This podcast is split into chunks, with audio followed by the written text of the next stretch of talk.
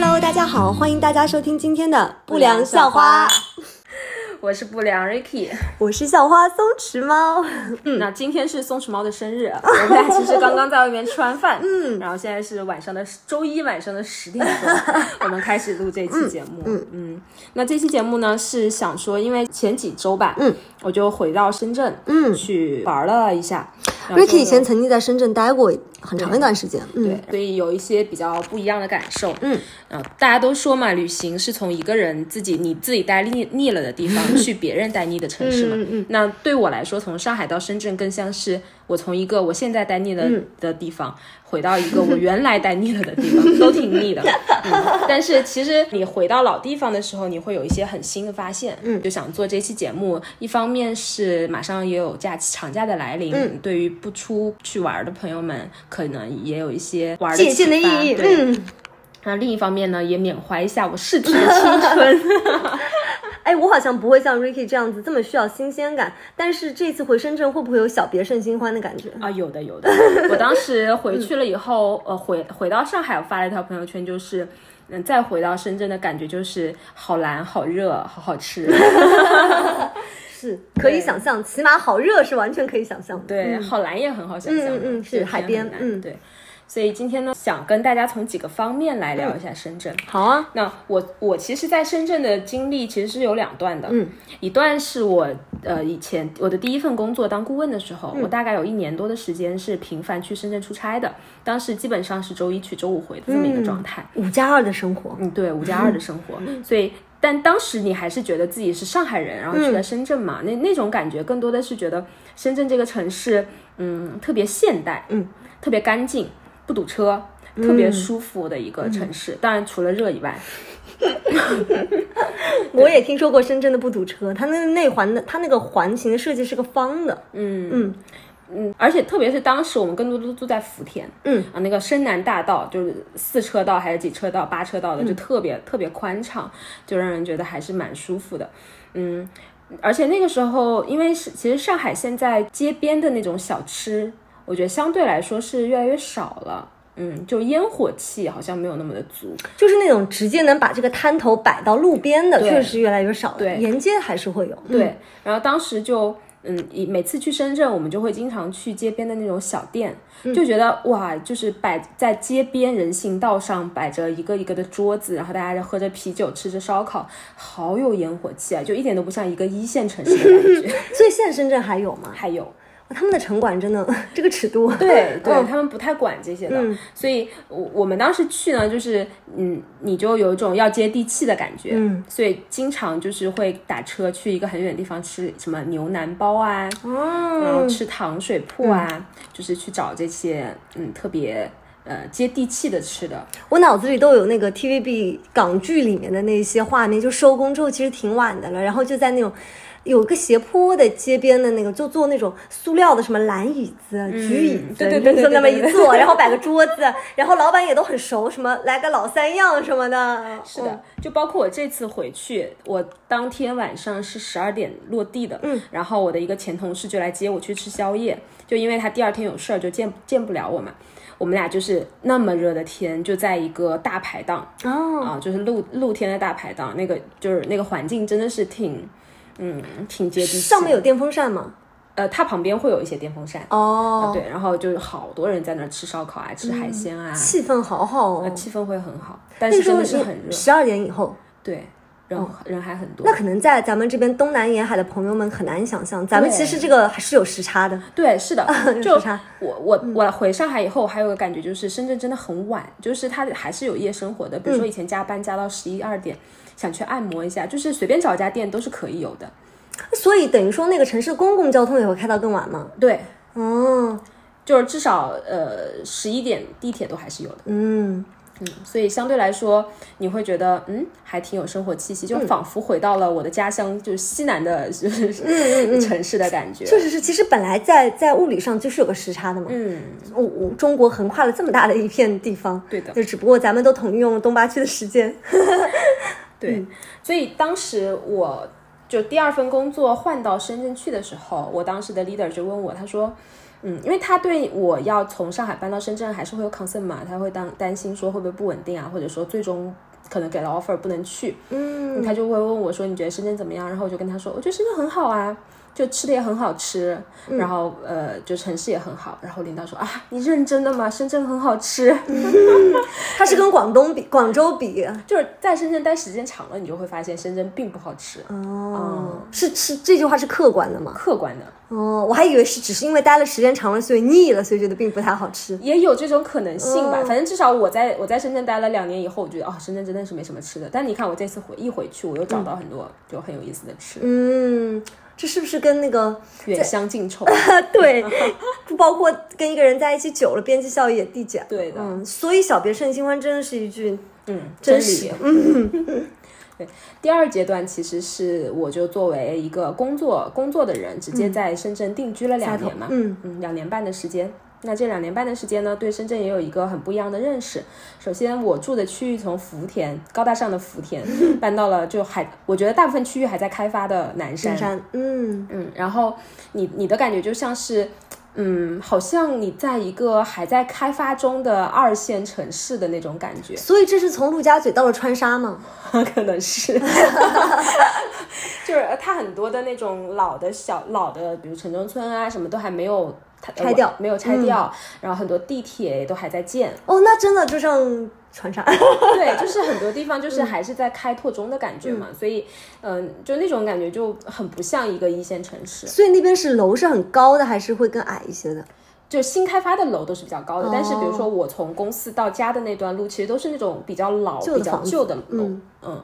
所以你就就是每天的那个体感其实不是特别好，嗯。嗯，这个就打第一个打破了我对深圳的印象，嗯，然后第二个打破我印象的就是就没什么好玩的，我会觉得，嗯，就一到周末的时候你会发愁说，因为你在上海的时候你可能就看看展啊，或者是逛逛商场之类的，但是你去深圳你发现深圳没什么特别特别好逛的商场，我还以为深圳有很多商场呢，有商场，但是反正。我就觉得不好逛哦，嗯，就是要么就是比较高奢的，可能就是比如说前海的万象城、罗湖的万象城，嗯，但你也不可能老去逛那个嘛，嗯，要那剩下的就就是几个万象天地，可能相对来说好逛一点。他们是被万象霸占了啊，对，而且就是它很多万各种万象，就是很多人都分不清楚到底是怎么，对，神奇啊！其他地产公司怎么没在深圳开拓一片天地呢？因为是华润，华润是不是总部在深圳啊？应该是是的，但是问题是这个，好吧，这是什么地地域什么？嗯，好。当然，上海现在也开始开万象天地什么的。是啊，有，就慢慢的开始在这边也有。但是我觉得他不可能霸占上海的。对对对，嗯嗯，所以你你会发现，哎，这些在室内可以玩的地方少了以后，就开始去探索室外了，哎，就就发现了一片挺不一样的新天地。因为深圳整个绿化面积，包括它气候都很好嘛，所以说其实那边的人就更喜欢说没事儿去徒徒步啊，或者爬爬山啊，或者是在海边走一走啊这样的一些。它这个气候好是针对植被来讲的，不是对人来讲的。就是，嗯，我刚去的时候，我就看到公司的论坛上，就会别别人总会说啊，深圳的气候很好。我当时想，什么？深圳气候就好？但其实你真正在那边住时间长了，你会觉得还真的蛮好的。它除了夏天比较热，但夏天坦白说，就是上海也不凉快嘛。但是那会很潮吧？会很相对会湿一点。嗯嗯。但是其实从比如说从十月份。这今年的十月份到第二年的四五月份的时候，其实整个深圳都是很舒服的哦。它基本上就是在二十五六度、七八度的这个样子。所以回南天是在五月份往后吗？应该是在呃上半年。哦。就回南天，但他我在的这两年没有特别明显，就有一次好像特别明显回南天，但其他时候都还好。也有可能是你身体比较好，因为我对潮湿这个感觉是觉得很糟的。哦，会，我在深圳的时候我湿气会很重，嗯，就很明显。嗯，我回上海就好很多。哦，我连上海都嫌潮，所以我是深圳我待不了。对，嗯。嗯，所以因为它整个户外的环境都比较好，所以我就开始慢慢的每每个周末就会去爬爬山啊，就跟同事啊，或者是跟朋友就会一起去爬山，好健康，对，就变得特别健康，然后以至于到现在回到上海以后，我甚至周末都不知道玩啥了，不习惯没山啊，对，然后可能有时候想想，嗯，那就。只能就想出去走走，去哪儿走呢？就只能什么北外滩啦，就沿着江走。嗯，但还是不一样，就是哦，毫不一样。对，嗯，你就是感受不太感受到大自然的那种你有在那个梧桐区 City Walk 之类的吗？啊，暂时还没有。哦，下次我们可以约一个，虽然也不是自然的感觉，就是有树，反正。是，嗯，所以嗯，后下面就想跟大家就分享几个我自己特别喜欢的山，好呀，也是承载了我在深圳很多回忆的地方。嗯，对，那一个是我最喜欢的山，它叫阳台山，嗯，它在那个龙岗区，就是在深圳比较偏北边的地方。所以它是那个阳台的阳吗？呃。羊是那个山羊，哎，它的它是山羊的羊，好像哦。然后台是那个露台的台，对，露台的台。嗯，我喜欢它是因为它是我们以前团队的一个有象征符号的山哦。就只要有人离职，我们都要去爬一个山。送别山，对，嗯，所以我其实爬过三次，三次那个山都是因为要送同三个同事，所以前四的流动性挺好，团队的流动性相当的好，到现在为止只剩一个人了，真的，对，哦，原来原来哦，这个那个是，就以前有听说过流动性挺好，就没想到这么好，相当好了，就是我我我在那个我在这个团队两年翻了个台。哦，就是团队总共六个人，我我的微信里有这个团队名称的有十三个人 可以的。所以其中有三个人就是，呃，我们就一起去爬了这个山嘛。嗯，我喜欢这个山的原因是因为。它有很多不同的路径的选择，就有的，比如说市区里面的山，它可能就更多的就是一条道或两条道的选择，它就是丰富度不是很够。嗯，但是比如说阳台山，我们第一次去的时候，我们就是爬的那个最外沿，就是最容易走的路。嗯，然后它就是修的像那个公路一样的，有楼梯哦，没有楼梯，对，就是呃车都可以开上去的那种。嗯，所以这样子爬起来就是呃非常的轻松，就你不会觉得很累，是吧？很休闲。然后有楼梯和坡的这个区别是，坡的话，它就是因为它是盘山嘛，所以它又不陡，它又不陡，然后你就像散步一样的，嗯嗯嗯，说白了。但是它那个因为呃那片山山的面积还比较大，所以它绿整个你放眼望去绿化又特别的好，而且它还会在那个里面走，有设置一些什么玻璃栈道啊，一些比较对，就是一些比较网红的那种可以打可以拍照打卡的地方。它很高吗？呃，还好，不算特别高。哦，所以恐高的人也是可以去那个玻璃栈道，那个玻璃那个玻璃栈道一点都不吓人，嗯。嗯，所以呃，这是一种玩法，但我自己更喜欢的其实是后面后面两次我们去玩的时候的那个那个路线，就是你沿着阳台山大概走，就是沿着那个水泥路先走一走，然后你走到一个地方的时候，你会发现那边有那种小溪流，嗯，旁边会有那种大石头。就有很多小朋友在里面那个溪溪水里面在那玩儿，然后这个时候你就可以选择就爬上那个石头，就是穿穿就是不走寻常路，就走那种山山间的小路。当你爬上几个大石头往往山的深处走的时候，你就会发现别有洞天。爬上大石头，在我脑子里的画面也挺新奇的。所以说，我们要要找到在玩在玩水的小朋友。对对对对。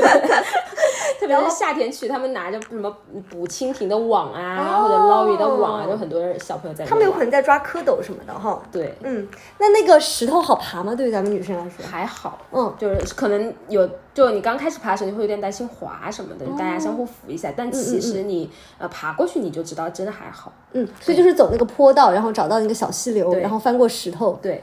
你就你就进了一个 Ricky 的隐秘道路，对，你就进了一个隐秘的道路。嗯，那这个道路呢，它就是就是一个非常小的路，但是其实也是有比较多人在走，所以它还是会有一个你可以看得到的一条路径的。嗯，这个路径它左边就是就是山，然后右边就是溪水，然后如果在那个地势比较陡峭的地方，它还会形成瀑布。哇，然后地势比较平坦的时候，它会形成一个水潭。水塘，嗯，那你如果是夏天去，天气比较热的时候，你是可以带一个那种。就是溯溪鞋，在里面就玩水啊什么的，就还挺好的。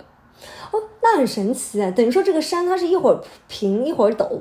对它，它会就是至少那个石，因为它是石头嘛，那个溪水就沿着石头下来，那个石头有的时候它是会有一个比较大的坡度的，但是你在旁边走不会很陡。哦，那还好，不然既隐秘就是未带未开发的路，然后如果还是陡到有有瀑布的话，还挺难上的，可能得要专业装备了。没有，旁边还好，旁边的路还还是有个比较。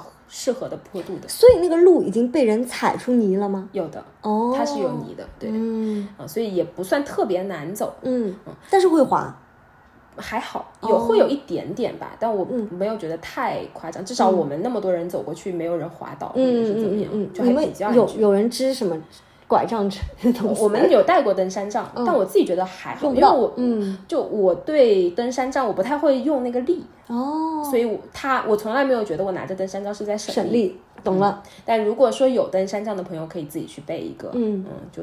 带着带着也挺好的，所以就是适合溯溪鞋，哎，溯溪鞋去玩水，嗯，特别的好，而且那边会有一些小桥啊什么的，拍照也还蛮好看的，嗯，而且这条路相对来说，可能带娃什么的，他们就不太不太会走这条路，清静，很很 清静。就如果是你几个朋友，然后边一边玩玩水，一边就是拍拍照。嗯，一边走走路，唱唱歌，看一看四处的景色，还蛮好的。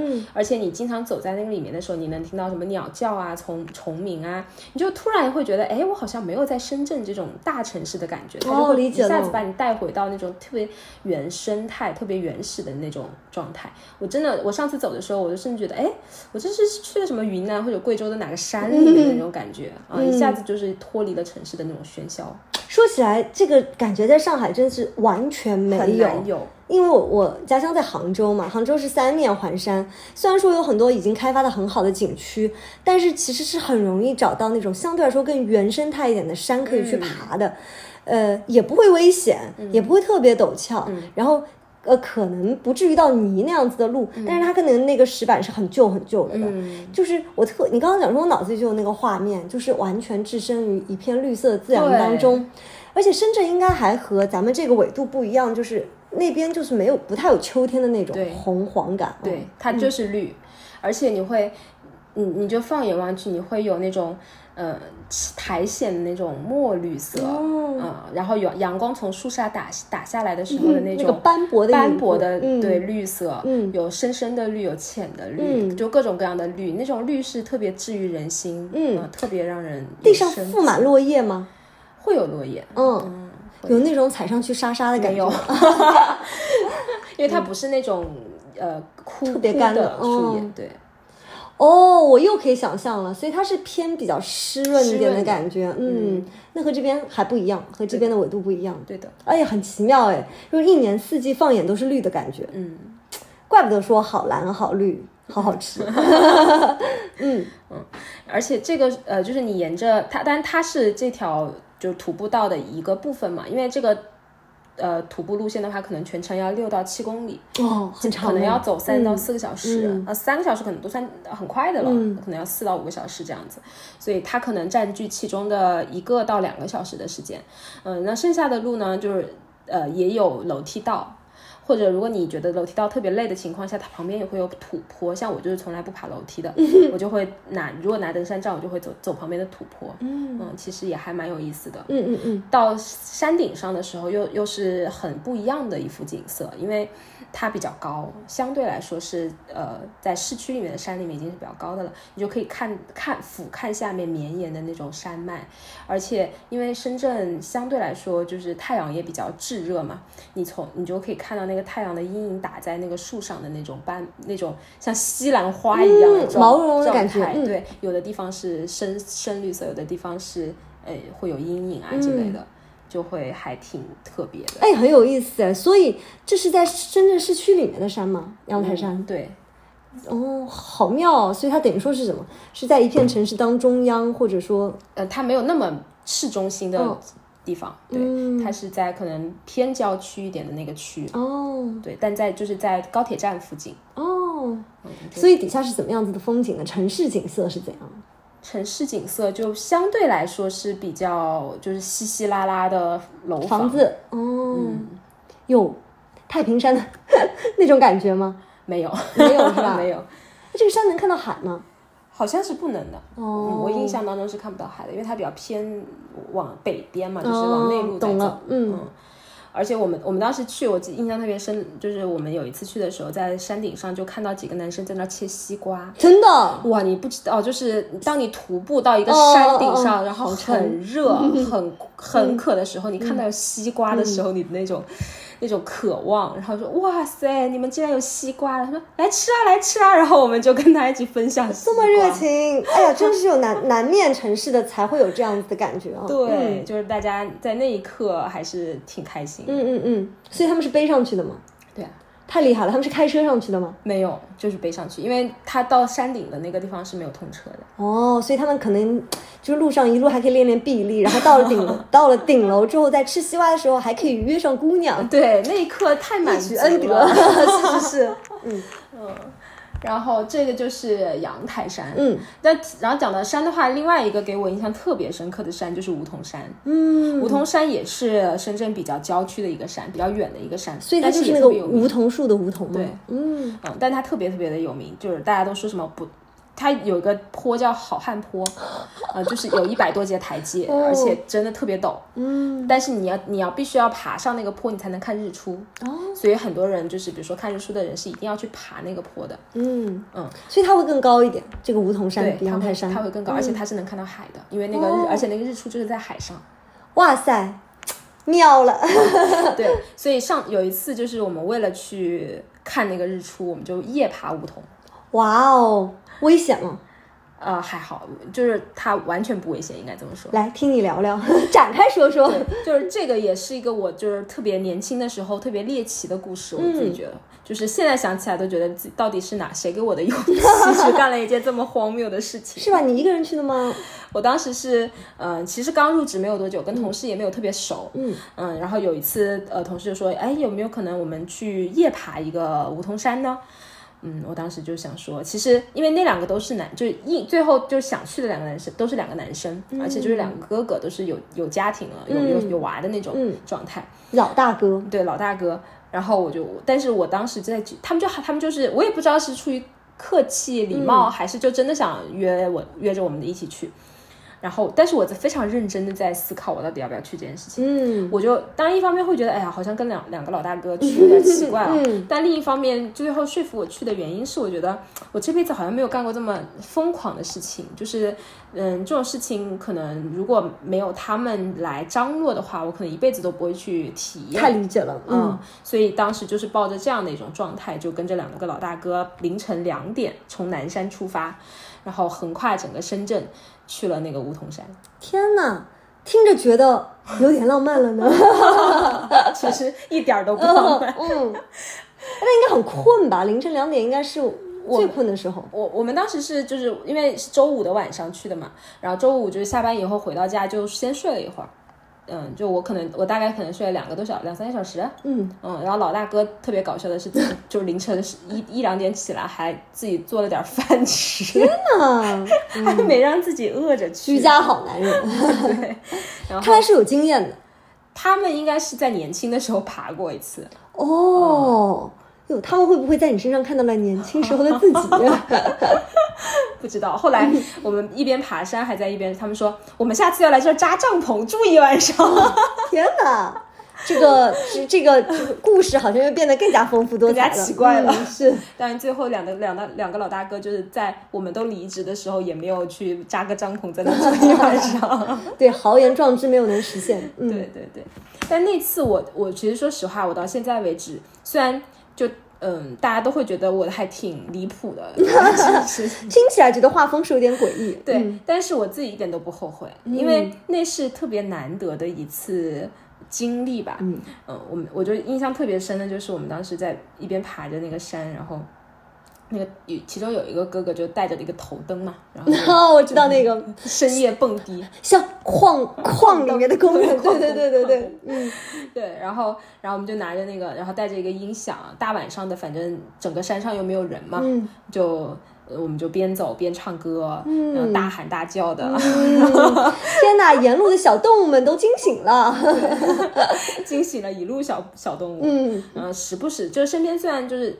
嗯，大部分时候是没有人的，但是其实你会发现，深圳这种爬山啊，或者是夜爬这种文化还蛮蛮多的哦，是吧？对，所以就会还甚至有很多带着小朋友来爬的。小朋友不怕长不高吗？这居然是我的第一反应。可以。对，嗯嗯，然后在那种环境里面，你就会觉得夜晚嘛，其实是很容易让人比较卸下心防的一个状态。嗯，确实，嗯，所以你就在那样一个，就好像感觉整个山都是属于自己的。嗯嗯，你就会在里面说很多，嗯，就是平时可能在作为同事就不应该说的一些老板的坏话呀。哦，就得意忘形了，对，然后在那个过程当中，就是其实同事之间的关系就被瞬间拉近，拉近很，而且会抹平那个高低位。对，嗯，嗯，就就很有意思。年龄什么都被抹平了，什么性别、年龄什么的，哎对吧？对嗯，我都我现在确实是有点忘记，就是我们都在聊什么了。但是就是你想从两点出发，应该是到了中午才爬下来。哦，就至少是体力不是一般的好十一点才、嗯才下山。嗯，但是就全程都在聊天，都没有断过。所以看到完整日出。啊，对，我们就爬，就是爬到那个大概五六点钟，正好就是爬到山顶上嘛，我们就坐在那个楼梯上，好多人，哦嗯，就在那儿等等日出。所以路上没看到人，到顶上看到了很多很多人，会不会觉得有点诡异？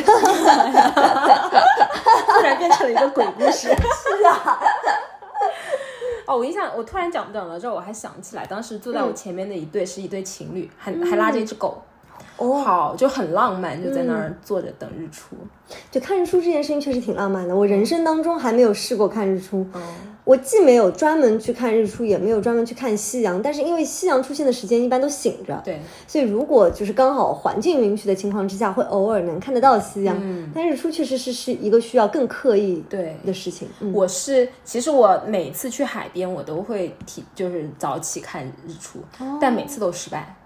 好，那是人不对，人没有那么对，人不适合看日出。然后只有那个跟两个老大哥的时候看见了 看来非常就是完整的日出。对对对，就是特别需要老大哥才能看得到日，他们他们是牵引日出的人。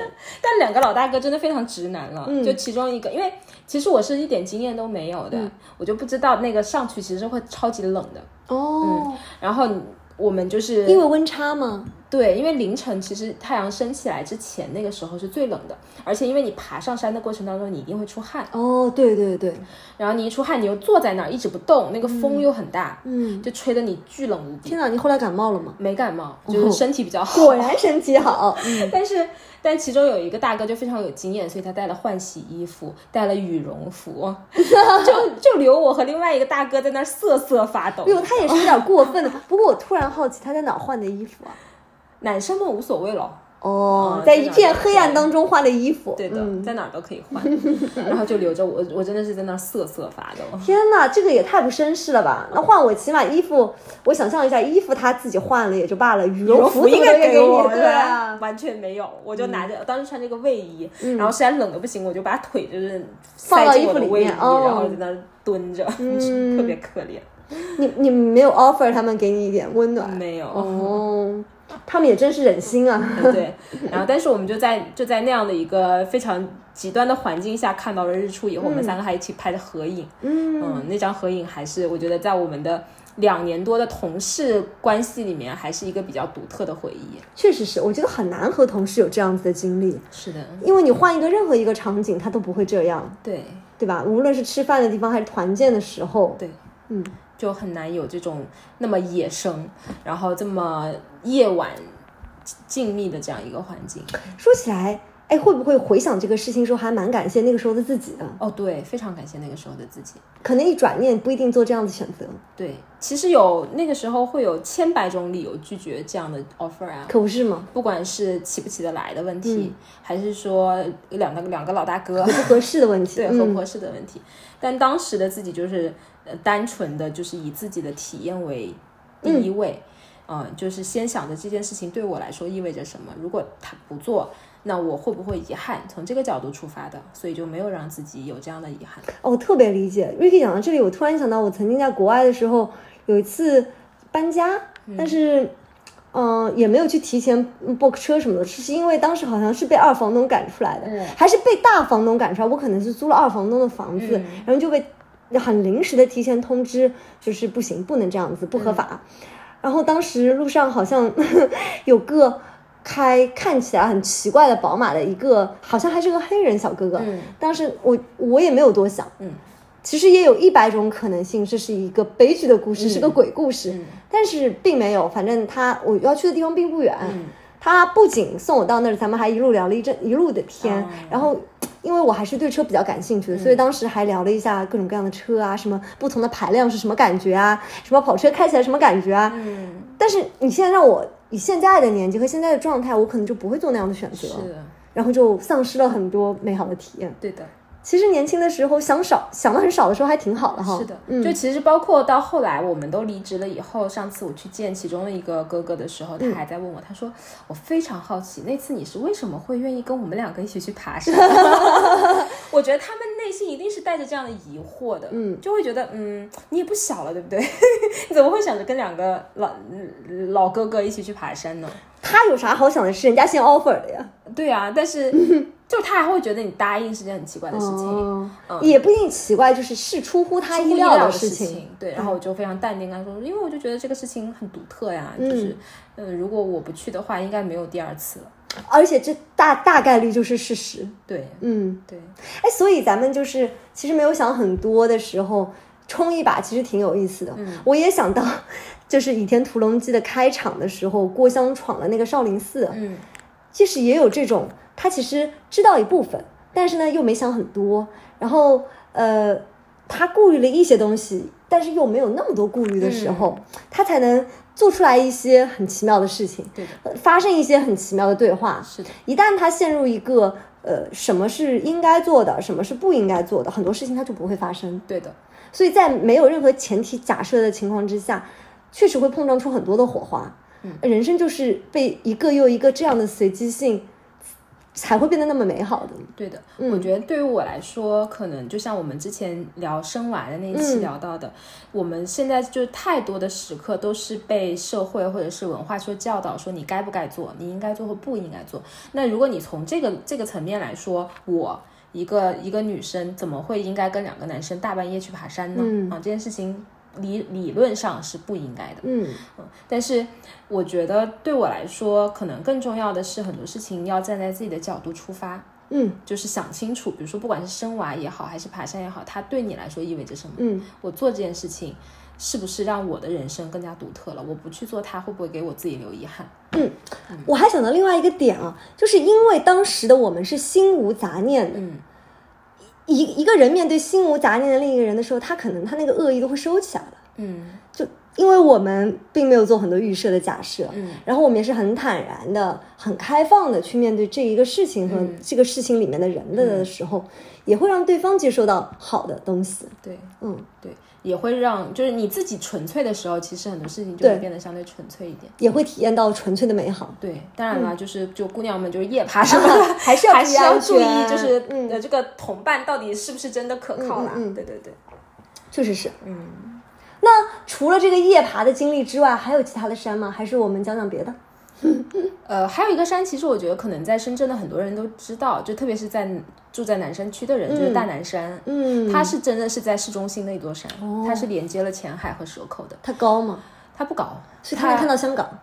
它可以看，它应该是可以看到香港。哦，呃，它，呃，我我是最常爬的其实是大南山，因为我当时就住在南山区嘛。嗯，那它作为我日常，比如周末的一个，嗯，纯粹的锻炼身体的场所。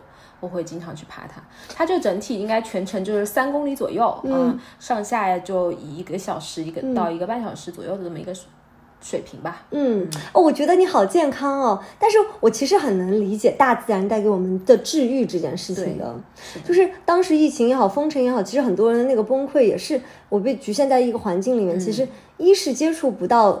真正纯粹的大自然，所以那个时候很多人在家里养根葱，可能都很快乐。嗯，看看自己阳台上的植物，也觉得挺快乐的。还有就是感受不到了四季的变化。其实我还挺好奇的，就是一个城市它一年四季都是绿的的时候，你会觉得厌吗？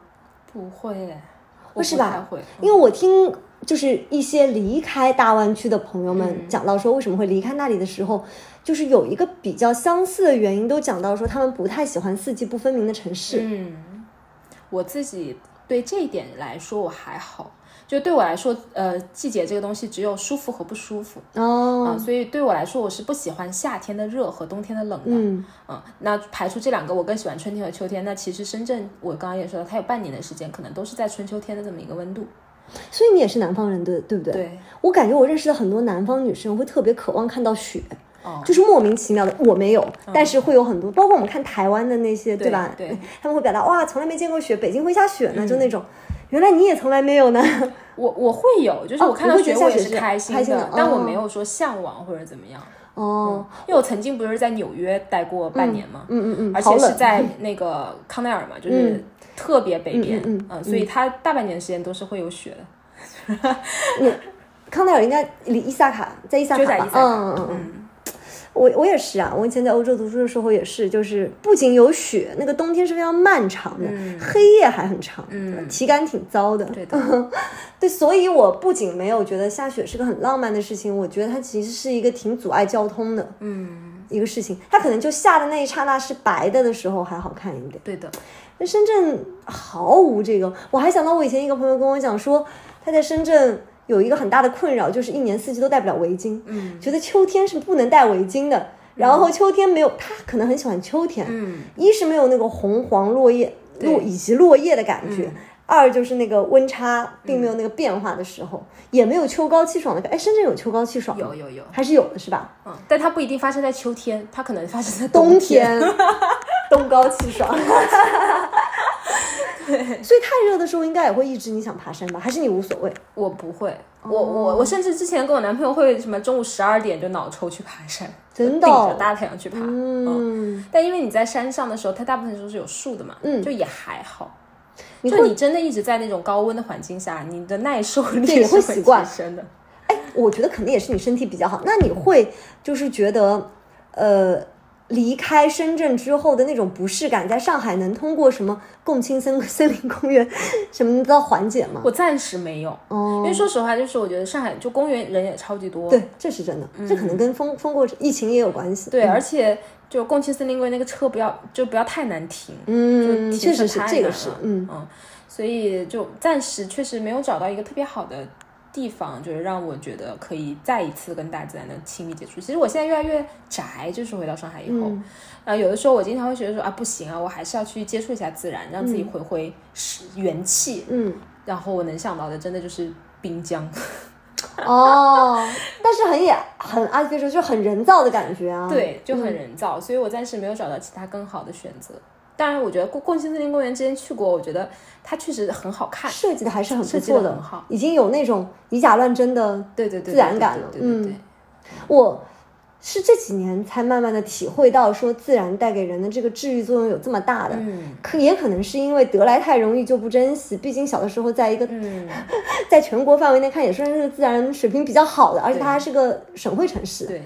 然后到了上海之后，我就特别珍惜都市的便利、高效这些东西，包括你讲的，可能比方说这里的商场也很好逛啊什么的，也有很多特别正宗的西餐。对，嗯，这个可能在杭州确实没有。嗯，然后这几年突然觉得，哦，这里确实太，就你会觉得很精致。你有没有发现，现在上海路边的那些花，那些呃绿化？都很精美，对，它会经常一夜之间就换成了一整套别的花花草草，搭配的就仿佛那些专门卖花的店配出来的绿植加花，对的。但是因为它越是精美，你会越会觉得哦，我离自然远。嗯，是的。我以前不会，我早些年的时候走在杭州的路上，会被那种并没有修剪的很好的枝芽碰到头的时候，我感我感受可糟了，我会觉得为什么这么土。为什么这么村？为什么充满虫子？嗯，哦，为什么？哎，这草坪怎么修的没有那种那种很整齐的毛茸茸的感觉？为什么这个树就这么出来？人行道这么窄，都已经被摘掉一半。嗯，但是就是特别是你刚才还讲到滨江，它建的那么好，对，它其实绿化很好，它还移了很多大树过来，嗯，上面是有很高的树的，但是依然能感受到那种浓浓的都市气息。对的。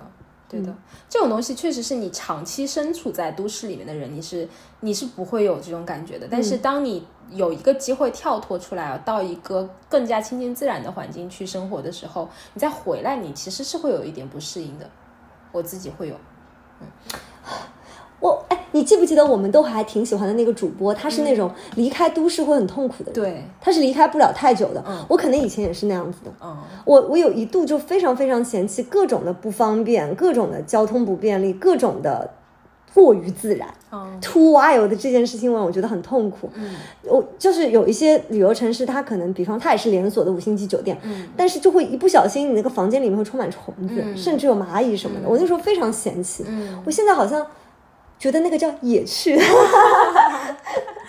对，所以人就是还挺容易变化的。嗯，会，起码是有可能是会变的。对的，嗯而且我就想起来，就是深圳的公园也特别多嘛。嗯然后我我快要离职的那段时间，就是我的经常会有同事跟我一起走回家，就从公司走回家，哦他会把我送到我家，然后他再打车回去。嗯，然后那天我们就走到我家门口了，又是个很浪漫的故事，感觉。对，然后但是觉得两个人还没有聊够，嗯就说怎么办？我们还想接着聊，那我们说，那我们就再往前走，又走了三公里，就走嗯到了一个叫前前海石公园，就是在前海那片。嗯然后我们就在旁边的便利店，一人拿了一瓶啤酒，然后拿了一点薯片什么的，就坐在那个海边的草地上，吃着吃着炒呃薯片，然后喝着啤酒，然后聊天。在上海就只能在那个梧桐区的马路牙子上，啊，对，但是是完全不一样的心境。是的，而且那个真的很安静，就是那个到晚上以后其实没什么人，你就看着平静的海，看着对面的那个呃保安的摩天轮，嗯，哦，就还挺挺好。棒哦！对对对，就包括我后面那个同事，他其实比如说跟男生去 date 啊什么的，他嗯都会刻复刻我这个路线。哦，我是有想到 TVB 剧里面经常会大家晨跑或者夜跑就能跑到海边，嗯然后会聊一些什么事儿，然后就在一个海边。对，也因为香港不是有那个摩摩天轮嘛，嗯，就是那个场景好像能承载所有人的情绪，对，好妙哦。就就还挺妙的。嗯，所以就是当你离开的那一刻，你就会觉得说，哎，这些东西还挺美好的。嗯但你在当当下的时候，你会觉得，哎呀，也不过如此嘛。嗯，哎，人是不是就是这样子的动物？就是当下很难去真的完全珍惜，对的，特别是我们年轻的时候，总会觉得以后还有很多的机会，还可以去看看更大的世界。但没想到，其实有的时候离别来的就是很突然。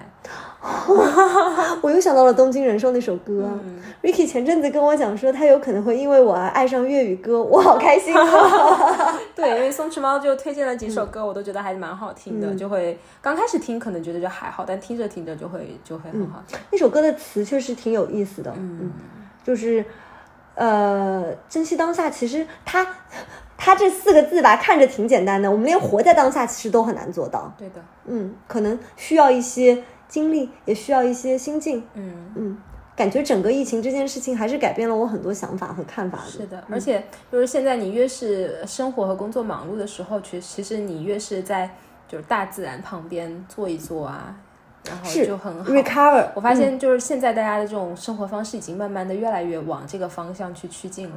但是在上海，就像你讲的，到处人都很多，然后这个就很苦恼。嗯，我我之前前一次，呃，对我来说啊，除了自然人文的那些，比方博物馆，其实也有治愈的。上海其实挺多博物馆的，哇，那个人就是多到，也有可能是因为暑假，对，暑假暑假，就是整个博物馆四层楼，楼梯上都坐满了人，然后所有展场馆展馆的门口也都坐满了人，然后进去的是就是在外面走的时候，有一种好像你在被展览的感觉，嗯，都坐坐在那嗯。然后这次这次回去的时候，我的一个同事，就我们中午去吃完一顿非常好吃的饭以以后，我同事说，那我们去喝杯咖啡吧，他就带、他就开车带着我去了那个蛇口艺术中心。嗯，然后那边就是也是也是靠海的，嗯，那天阳光特别好，所以那个海水还是就蓝绿蓝绿的，还蛮好看的。它就呃那边有很多的台阶，呃会你就可以坐在那个台阶上看海，然后它旁边会有那种推推车卖的冰淇淋啊，或者是呃咖啡，嗯，旁边会有那种露营的那种设帐篷啊，或者、呃、没有帐篷，就是露营的那种椅子和小桌子，你买一个咖啡，你就可以坐在那儿就是看海。就超级多人坐在那儿，你就觉得那个海风一吹，虽然还有一点点热，但是你就你就会觉得还蛮清爽的。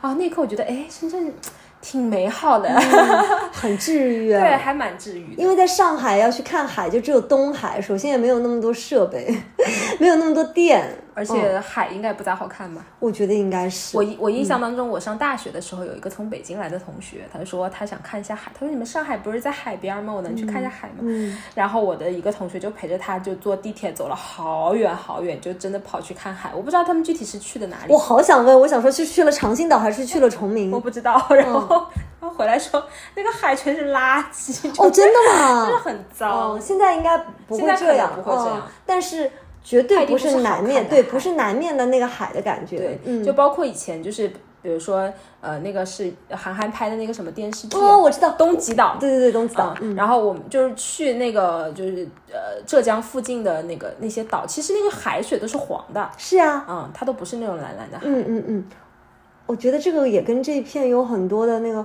叫什么轮轮轮渡，嗯。就是运运输的这个港口港口，对嗯，但不过那种海里面好像据说产出来的海鲜会比较肥美，所以宁波的海鲜比较、比较有名，那些我们看起来不太干净的，可以成他们的食物，对不对？就是微生物什么的会比较多嘛。嗯。对，那讲到这儿，其实就是可能我平时在深圳爱爱去玩的，或者是我自己觉得说感觉比较好的一些地方，就给大家做推荐。嗯那最后还想推荐的就是我刚刚说到的，我们中午去吃的那个好吃的，嗯叫洪大厨。哦，对，它是吃那种石橄榄鸡煲的。它就是石橄榄，就是一种应该是一种中药吧，嗯然后加呃苦瓜嗯，和土鸡，炖听起来很养生，但是又很苦，会有一点点清甜，嗯，就你刚开始喝的时候，那个汤是比较清的，嗯。但是呃可能熬一熬就会有一点点苦，哦，但是真的很很舒服，好像在上海没没没有见到过这个很少有这种东西，就是它它给你吃完那种感觉是。你很首先你也特别满足，因为你喝了很多汤，而且它非常的舒服，就是喝让让你喝下去，你也不会觉得很饱，清凉的，对吧？很清凉的汤。然后夏天喝你也不会觉得很燥，嗯，因为它毕竟有苦瓜啊对，有这石橄榄这些东西。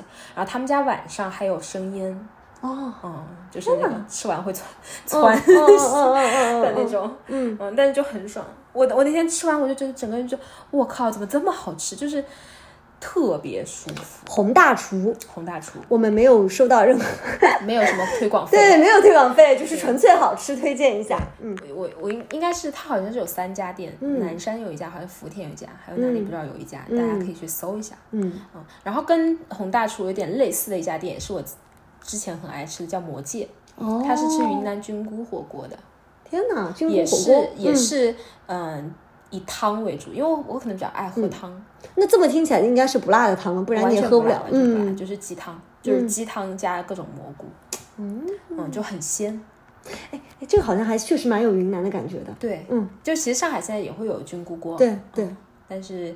呃，反正我在上海，我还没有去探索过，我们可以找机会去探索一下。嗯我还是蛮爱吃这样的东西。录完这期节目，就是就是要复刻一下那个感觉，我们可以去看一看东海，虽然它有可能有点脏，然后还 可以去找一下这个这个菌菇火锅，是不是？对对对，而且现在就是，嗯，其实深圳我还觉得蛮多玩的，特别是香港开关了以后，确实从深圳到香港的那个也很方便，交通很方便交通也很嗯方便，当天来回也不会有什么问题。是理论上讲，这个上海不是也有直达的那个高铁嘛？但是那个时间真的太糟了，它是白天，它是白天的这个路程，哦就等于说你要是到了那边就是晚上。我们这边白天走，到了香港是晚上，然后玩啥呢？得有一天的住宿费。嗯，是的，是的。嗯，那基本上就是这样子。好呀，希望大家呃有机会的话，可以去深圳体验一下深圳当地人的生活。嗯，嗯，就是嗯，也许会体验到一些特特别不一样的深圳。嗯，我们很有可能这期节目上的时候正好是情人节本 本节当天，对不对？所以有可能在这一天会点到我们节目的人，有可能你今天情人在忙，或者说你今天在过星期二，但是我跟 Ricky 可以陪伴你们过这个节日，是不是？然后靠就是可以歪歪一下，就两个人一起去爬爬山，在海边走走。嗯，或者和老大哥一起深夜 夜爬山的什么感觉？好呀，祝大家嗯、听了我们的节目，呃，不管有情人还是没情人，都开开心心的。对嗯，好呀，我们下期再见喽，拜拜。拜拜。